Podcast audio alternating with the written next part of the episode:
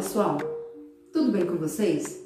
Meu nome é Kelly Advíncula e hoje farei o resumo do décimo capítulo da terceira seção, né, do terceiro livro, do livro Cristianismo Puro e Simples, o capítulo Esperança. Confere aí.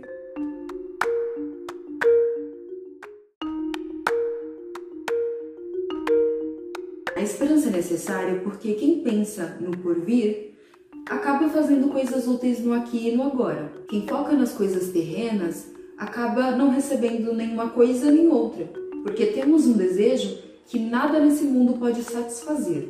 E existem duas coisas que podemos fazer de errado para lidar com esse desejo e uma correta. A primeira coisa errada que podemos fazer então para lidar com esse desejo é emocionalmente. E quem vive assim troca as coisas na esperança de que a próxima coisa o satisfará. Então ele vive assim: essa viagem aqui não me satisfez, na próxima eu me satisfarei. Ah, esse hobby aqui que eu comecei não me satisfez, vou começar um outro hobby.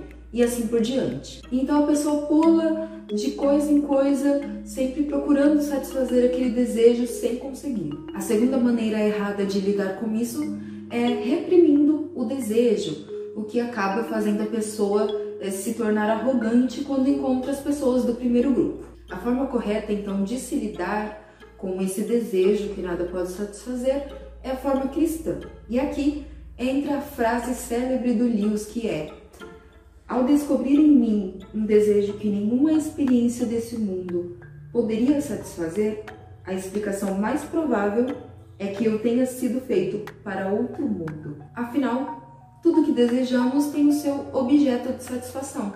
Por exemplo, se eu tenho fome, existe a comida. Todo o imaginário das escrituras, como harpas, coroa, ouro, é uma tentativa meramente simbólica de tentar expressar o inexprimível. Por exemplo, instrumentos musicais. A música é algo mais familiar daqui que mais fortemente sugere o êxtase e a eternidade. Coroas, quem está unido com Deus na eternidade compartilha de seu poder, esplendor e alegria.